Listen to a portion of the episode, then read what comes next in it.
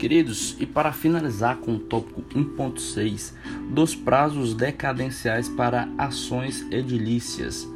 É, o prazo regra né, para bem móvel são de 30 dias a partir da efetiva entrega e imóvel para um ano da efetiva entrega.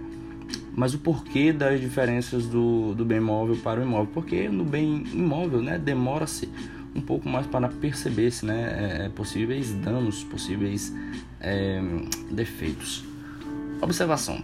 A observação aqui é segundo a Traditio Brevi Manus.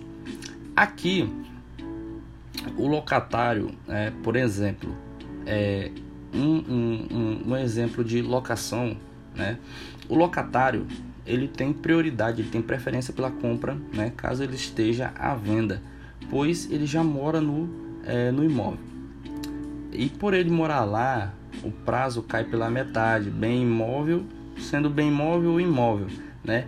Pois é, é, subentende-se que este proprietário que está, né, por exemplo, de, de aluguel, né, no contrato de locação, entende-se que como ele já está lá, ele conhece bem, né, o bem imóvel, ou, ou se ele está é, no aluguel de um carro. Caso já tenha o vício, né, ele sabe pelo tempo de uso.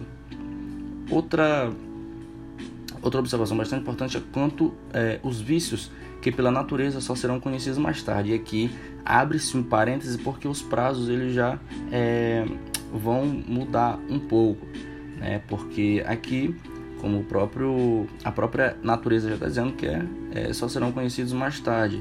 Por exemplo, defeitos estruturais, que é no período tem um período certo, tem um período para analisar, né? É, se está tudo certo dentro dos termos do contrato.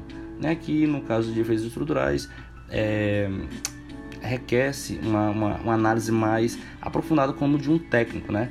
E aqui o prazo é 180 dias a contar do conhecimento do vício do bem móvel e um ano a contar do conhecimento do vício do imóvel. Né? Aqui é a contar do conhecimento do vício, né? não a partir da efetiva entrega, é apontar do conhecimento do vício.